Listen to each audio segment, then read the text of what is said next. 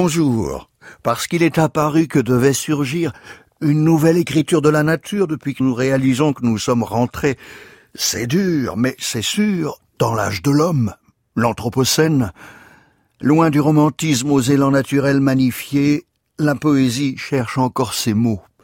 Repartons donc aux lisières de l'Anthropocène quand Ponge, Francis Ponge, écrivait sa fabrique du pré. Que parfois la nature, à notre réveil, nous propose ce à quoi justement nous étions disposés, la louange aussitôt s'enfle dans notre gorge, nous croyons être au paradis. Voilà comme il en fut du prêt que je veux dire, qui fera mon propos aujourd'hui. Parce qu'il s'y agit plus d'une façon d'être que d'un plat à nos yeux servi, la parole y convient plutôt que la peinture, qui n'y suffirait nullement. Prendre un tube de verre, l'étaler sur la page, ce n'est pas faire un prêt. Ils naissent autrement, ils sourdent de la page. Encore faut-il que ce soit page brune. Préparons donc la page où puisse aujourd'hui naître une vérité qui soit verte.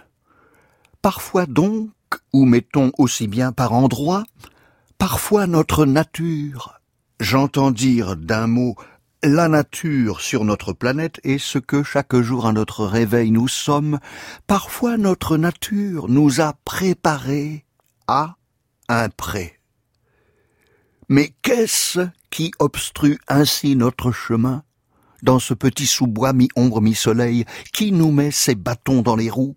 Pourquoi, dès notre issue en surplomb sur la page, dans ce seul paragraphe tous ces scrupules pourquoi donc, vu d'ici, ce fragment limité d'espace, tiré à quatre rochers ou à quatre haies d'aubépines, guère plus grand qu'un mouchoir, moraine des forêts, ondée de signes adverses, ce prêt Surface amène, auréole des sources et de l'orage initial suite douce, en appel ou réponse unanime, anonyme à la pluie, nous semble-t-il plus précieux, soudain, que le plus mince des tapis persans.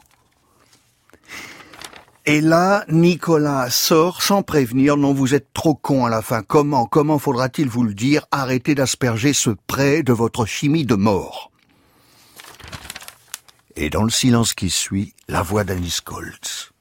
Des millions d'années hurlent en vain dans nos bouches. La parole est impuissante. Elle a le monde entier contre elle.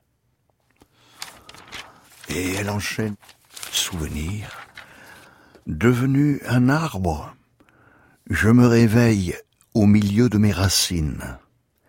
Le bruit de la pluie est une machine d'imprimerie qui me rappelle que jadis j'écrivais. Je marche à l'intérieur de moi-même, comme à travers une forêt vierge envahie par ses ombres. Mon sang tourne comme un fauve encagé.